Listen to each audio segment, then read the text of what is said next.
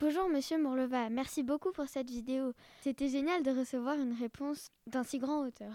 Bonjour Monsieur Mourleva, nous sommes ravis que vous nous avez répondu, surtout que vous êtes une grande star pour nous, une idole.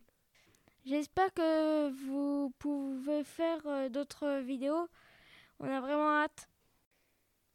Merci Monsieur Mourleva, cette vidéo était hyper bien. J'espère qu'il y en aura une nouvelle.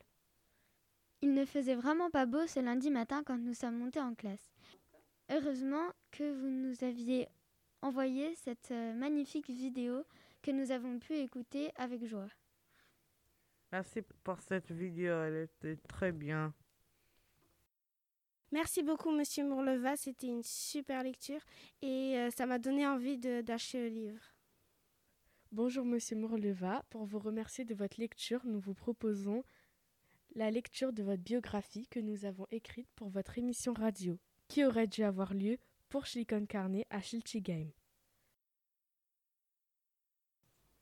Né quelques mois avant l'inauguration officielle de la cité radieuse à Marseille, le jeune loup Jean-Claude Mourleva passe son enfance à gravir les volcans d'Auvergne.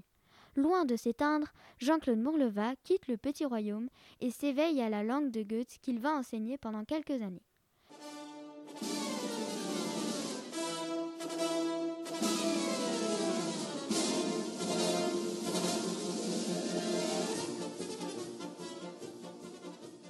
Mais c'est sur les planches que Jean-Claude Mourleva emprunte la silhouette de clown et de magicien pour réjouir la France entière. A comme auteur, il se lance dans l'écriture. Regardez bien, sous le bagnan, il pose sa plume et enchaîne les romans à succès pour le plus grand plaisir de ses lecteurs. Pour votre plus grand plaisir, nous nous sommes amusés à mettre en voix et en son l'incipit de Colosse et des quatre voleurs. Chapitre 1 La maison du géant il était une fois, au fond de la forêt, un géant qui s'appelait Colosse. Tout le monde avait peur de lui. Personne n'approchait jamais sa maison, pas même les animaux sauvages.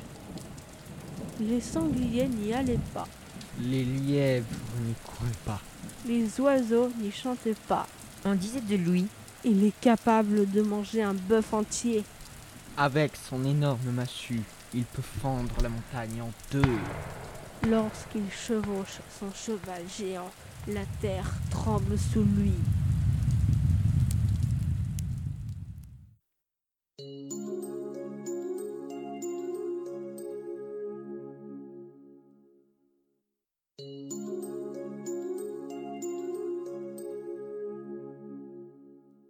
Ah, désolé, monsieur Mourleva, il est midi. Hamza a très faim, Noah s'est coincé le haut du corps entre l'assise et le dossier de sa chaise, Yanis est fatigué, Noura a sa petite sœur qui l'attend, Marine doit retrouver les clés de son vélo, Julien a 15 minutes pour manger à la cantine, Thomas a des problèmes avec la gravité, Gabriella doit préparer une blague pour son frère. On doit vous laisser, mais à très bientôt.